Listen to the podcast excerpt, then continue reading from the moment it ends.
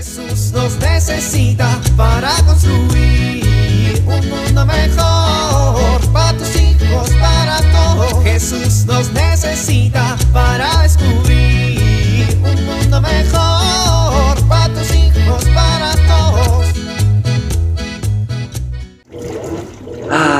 día libre para poder acabar mis pendientes. No lo puedo creer. La familia fue a llevarle el mandado a la suegra y regresarán hasta la noche.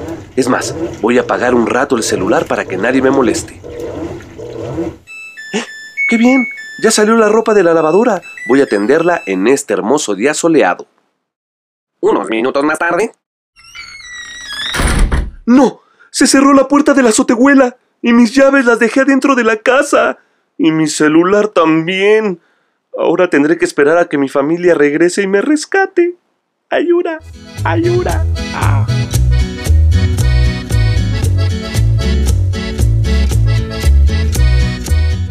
Me tienes harta! Yo te tengo harta, tú me tienes harto. Mamá. Cállate, Chemita, ¿qué no ves que estamos discutiendo? Sí, mami. Ay, ya me desconcentró este chamaco. ¿En qué estaba? Estabas por aventarte de cabeza por la ventana. Uy, sí, eso quisieras, ¿no? Pues no voy a darte el gusto, fíjate, el que debería de aventarse eres tú, le harías un gran favor a la humanidad. Ay, mira, dice la que es enemiga de toda la cuadra. El único que te soporta en el mundo soy yo. Oye, mami. Me voy a ir, Francisco Pascual, te juro que me voy a ir. ¿Y qué vas a hacer sin mí? Fiesta. Ay, por favor, si ni tus calzones recoges, si haces fiesta, a los cinco días te vas a ahogar en la basura de la casa. ¿Y qué vas a comer? Latas de atún, si no sabes distinguir entre la comida del perro y la tuya. Mami. ¿Qué pasó? ¿No ves que estoy discutiendo con tu papá? Mami, es que... Es que nada, José María, te la pasas interrumpiéndome. Es que el padre Toribio está aquí afuerita. Ay, José María, ¿y por qué no me dijiste antes? Bu- buenos días, padre. Buenos días, Pascual. ¿Están bien? Sí, claro. Nada más, este, estábamos. Intercambiando algunas ideas, padre. ¿En verdad? A mí me pareció escucharlos gritar. No, hombre, no. Eh, Es que Cholita está medio gorda, digo sorda, y y necesita que le hablen fuerte para que escuche. Ay, padre. Y como a Pascual lo tiraron de chiquito, pues se le murieron algunas neuronas y le cuesta trabajo comprender si no le hablo fuerte. Ay, qué bueno, mami. Yo estaba espantado porque llevaban gritándose como dos horas y ni sabía que así se hablaban. Qué simpáticos son los niños, ¿no? Oiga, padre Toribio, en la misa de este domingo, por favor podría pedir porque le salgan más neuronas a mi papá. Es que es para que mi mamá ya no le grite, porque pues la verdad es que yo sí siento como que feo. ¡Uy!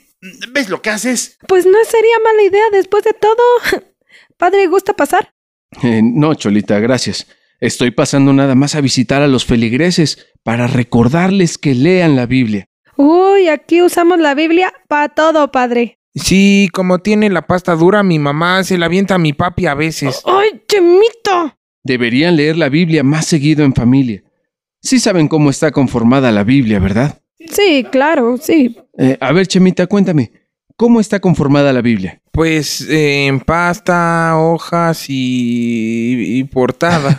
no, Chemita, la Biblia está conformada por dos partes, el Antiguo y el Nuevo Testamento. ¿Testamento? ¿Como las herencias? Ándale, Chemita. De hecho, la mejor herencia que te puede dejar tu familia es aprender a usar la Biblia. ¿Tú sabes qué está ahí en la Biblia? La historia de Jesús. Muy bien, Chemita.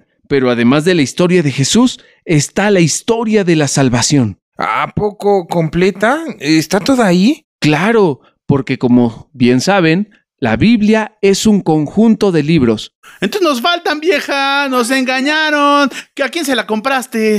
Ay, ya te hubiera aventado todos los demás. No, no, no. O, o sea, eh, es que el padre se refiere a que dentro de la Biblia hay 72...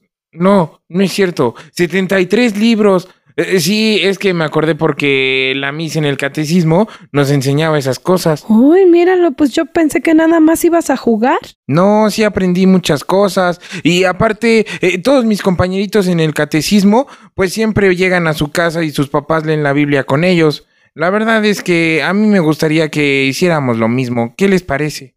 Pues tienes razón, la verdad. Hasta el padre también tiene razón. Hay que aprender de la Biblia y hay que leerla más seguido. Exactamente, Pascual. Y el leer la Biblia les va a poder ayudar a entender muchas cosas, a aprender muchas cosas y poder vivir mejor entre ustedes como familia. Bueno, padre, oiga, ¿y no quiere que le prepare un cafecito y se queda a leer con nosotros?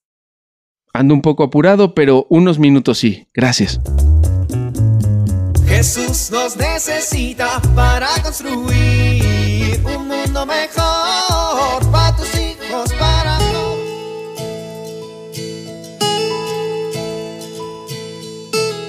Muchos de los problemas que se viven en la familia tienen su origen en una mala comunicación. A veces pensamos que vivir en la misma casa supone que tenemos buena comunicación y esto no es así. Hoy quiero compartir contigo algunos tips que te permitirán tener una comunicación positiva en familia. Es importante compartir gustos, aficiones y pasatiempos. Estar abierto al diálogo. Hablar con serenidad y permitir que el otro se exprese. Esto ayudará a tener armonía familiar. Soy Pilar Velasco.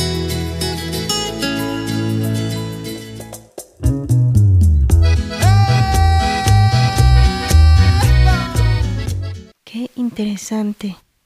Esto no lo sabía. Que tu palabra, Señor, guíe el caminar de nuestra familia. Que sepamos leerla, escucharla, amarla y comprenderla. Señor, háblanos al corazón y abre nuestro entendimiento para conocer tu voluntad. Amén.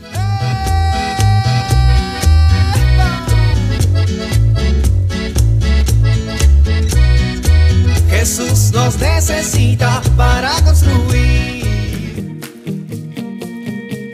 Vivir en familia. Démosle un lugar especial a la Biblia en nuestra casa. Puede ser un pequeño altar o simplemente colocarla al centro de la mesa. Así, cada que alguno de nosotros pase cerca de ella, puede persinarse y acercarse a leer algún fragmento. Perdámosle el miedo a la Biblia, es decir, atrevámonos a leerla, conocerla y comprenderla, para así escuchar cada día la palabra de Dios.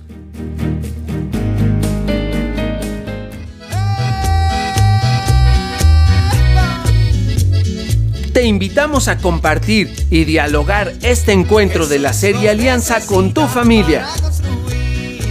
RCP es un programa de PPC México al servicio de las comunidades parroquiales. Hasta la próxima. Un mundo mejor para tus hijos, para todos.